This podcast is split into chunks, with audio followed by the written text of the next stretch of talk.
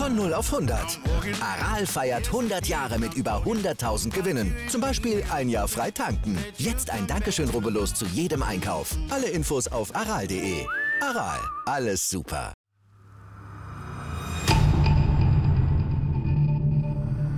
Zwölf Jahre.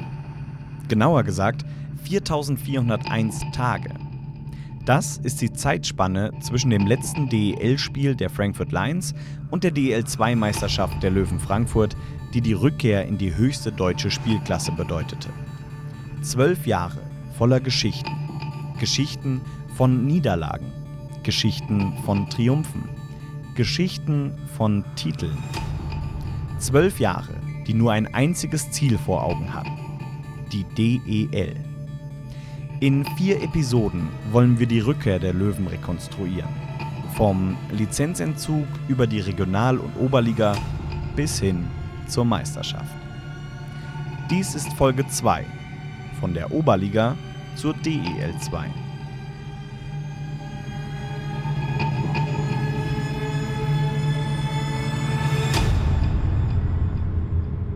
Wenn ihr Folge 1 noch nicht gehört habt, dann holt das schnell nach und kommt dann zu dieser hier zurück. Oberliga. Wobei, ist das wirklich die Oberliga West?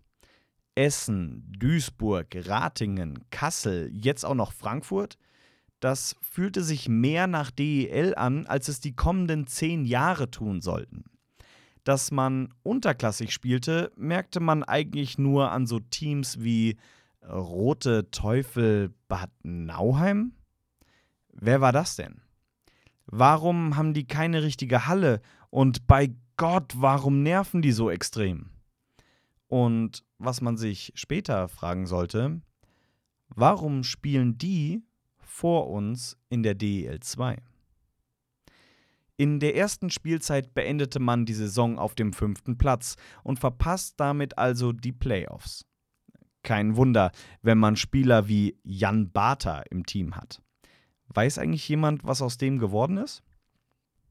Klangvoller war da schon der Name von Trainer Clayton Beddoes, ehemaliger NHL-Spieler, und wie man so hörte, bekam der beim ersten Auswärtsspiel in Netfen einen ordentlichen Kulturschock.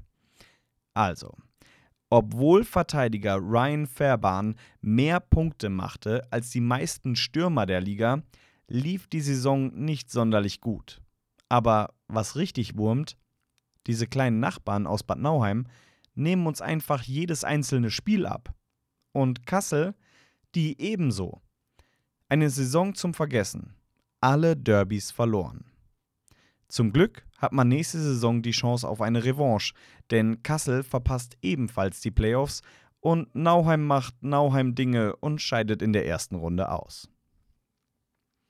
Zur Saison 2012-2013 ändert sich einiges am Kader. Neuer Trainer ist nun Frank Gentges und der bringt gleich mal den halben Dortmunder Kader mit zu den Löwen. Unter anderem einen blonden Stürmer, der in den nächsten Jahren jetzt nicht unbedingt Eindruck in Frankfurt hinterlässt. Gut, natürlich nur, wenn man unter einem Stein lebt und so Dinge wie absoluter Fanliebling, Rekordscorer, lebende Legende und mögliches Trikot unterm Dach außer Acht lässt. Ihr wisst natürlich, um wen es geht. Nils Liesegang. Der war in Dortmund schon ganz gut. Doch in Frankfurt, puh, 114 Scorerpunkte in 35 Spielen. Was für eine Maschine. Diese Saison sollte also doch was gehen, oder? Hey, wir reden von Frankfurt. Da gibt es keine normalen Saisons. Im Februar 2013 trennt man sich von Frank Gentges wegen. Ja, wegen was jetzt so eigentlich? Eine überregionale Zeitung mit vier Buchstaben machte ordentlich Stimmung gegen ihn. Diese schrieb, dass die Mannschaft mit seinem Führungsstil nicht so zufrieden war und einen Wechsel forderte. Sein Nachfolger wurde Martin Jiranek bis Saisonende. Und sagen wir es mal so, er wird in diesem Leben kein Freund mehr von Verlängerung. Die Vorrunde der Oberliga West beendete man auf Platz 2, hinter Kassel und vor Bad Nauheim. Die Endrunde der Oberliga West beendete man ebenfalls auf Platz 2. Hinter Kassel und vor Bad Nauheim. Die Endrunde der Nordligen beendete man, klar, auf Platz 2, weil man am letzten Spieltag mit 1 zu 2 in Bad Nauheim verliert. Diese Niederlage bedeutet, dass man schon im Halbfinale auf Mitfavorit Kassel treffen würde. Natürlich kam es dazu. Und Kassel sollte alles an Glück aufbrauchen, was man so haben kann. Die Serie geht ins fünfte Spiel, da Kassel alle Heimspiele in Verlängerung gewinnt und die Löwen zu Hause ihre Partien sichern. Auch Spiel 5 geht in die Verlängerung. Und natürlich gewinnt wieder Kassel. Und das, obwohl die Löwen deutlich überlegen waren. Husky-Trainer Uli Egen prägte auf der anschließenden Pressekonferenz den Satz: Statistik ist etwas für Verlierer.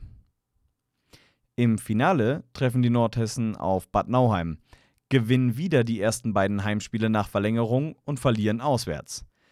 Dass Kassel ausgerechnet das entscheidende Spiel 5 zu Hause in der Verlängerung verliert, nun, als Frankfurter kann man sich da ein kleines Lächeln nicht verkneifen.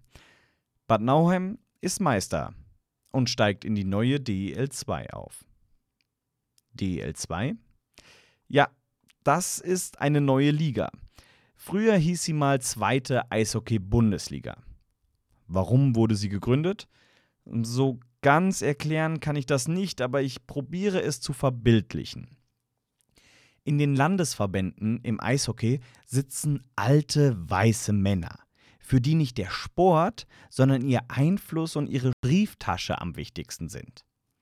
Deshalb verhindern sie kurzerhand den Aufstieg in eine zweite Liga, um ja nicht so zuschauerstarke Vereine wie Frankfurt, Kassel und eben Bad Nauheim zu verlieren. Deswegen dachte sich die ESBG, frei nach Bender aus Futurama, fuck it, ich gründe meine eigene Liga mit Blackjack und Nauheim. Die DL2 sollte eng mit der DL kooperieren und in der darauffolgenden Saison aufgestockt werden. Von 12 auf 14 Vereine. Das Tor für die Löwen zur zweiten Liga war größer denn je.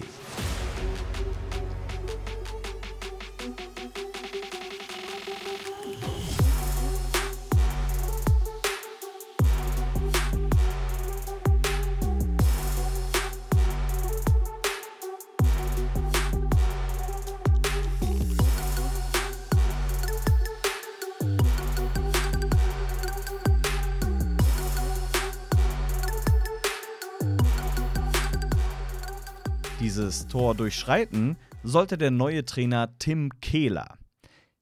Den hat der neue, alte Sportdirektor Rich Czernomatz direkt aus Ungarn mitgebracht. Und der Kader dazu konnte sich sehen lassen. Mit Chris Stanley wurde der Kapitän von Bad Nauheim verpflichtet, der wusste, wie man diesen Titel gewinnt. Dazu kamen mit Clark Breitkreuz und Richie Müller zwei Spieler, die wie Liesegang im Jahr davor zeigen sollten, dass diese Liga zu klein für sie war. Das war kein Oberligateam, das war ein gutes Zweitligateam. Und sie lieferten. Die Hauptrunde beendete man mit 53 von 54 möglichen Punkten. Die Endrunde mit 59 von 60. Verzahnungsrunde 30 von 30 möglichen Punkten absolute Monsterzahlen. 49 Siege in Folge.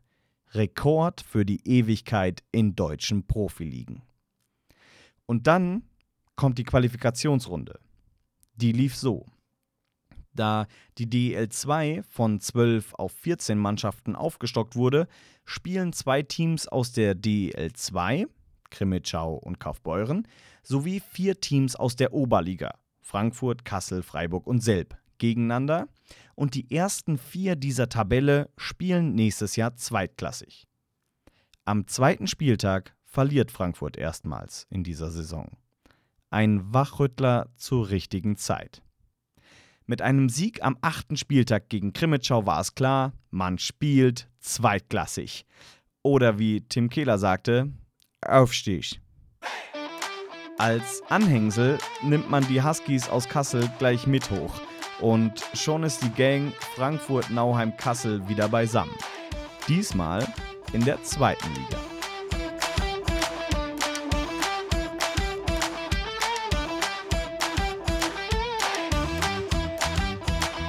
Das war Folge 2 von der Oberliga in die DEL 2.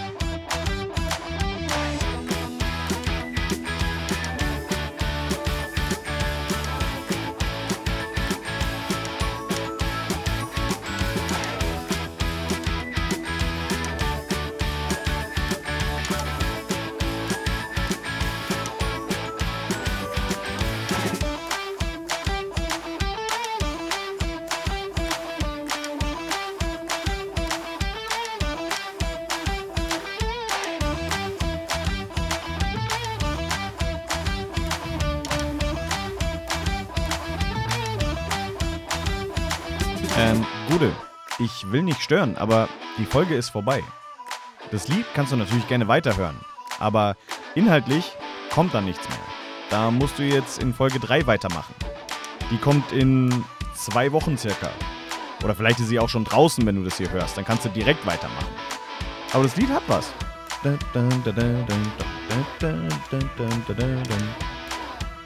Ich laber jetzt einfach nicht mehr weiter rein. Also viel Spaß noch. Du kannst gerne ausmachen oder wie gesagt, hörst das weiter. Mach doch, was du möchtest. Ist deine Zeit. Viel Spaß dabei. Ciao.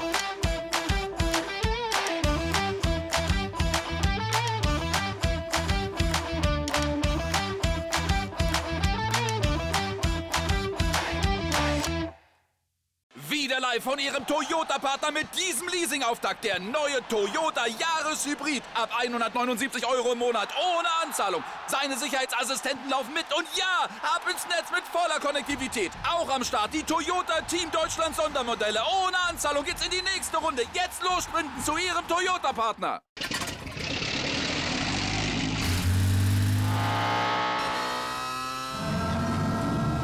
Von 0 auf 100.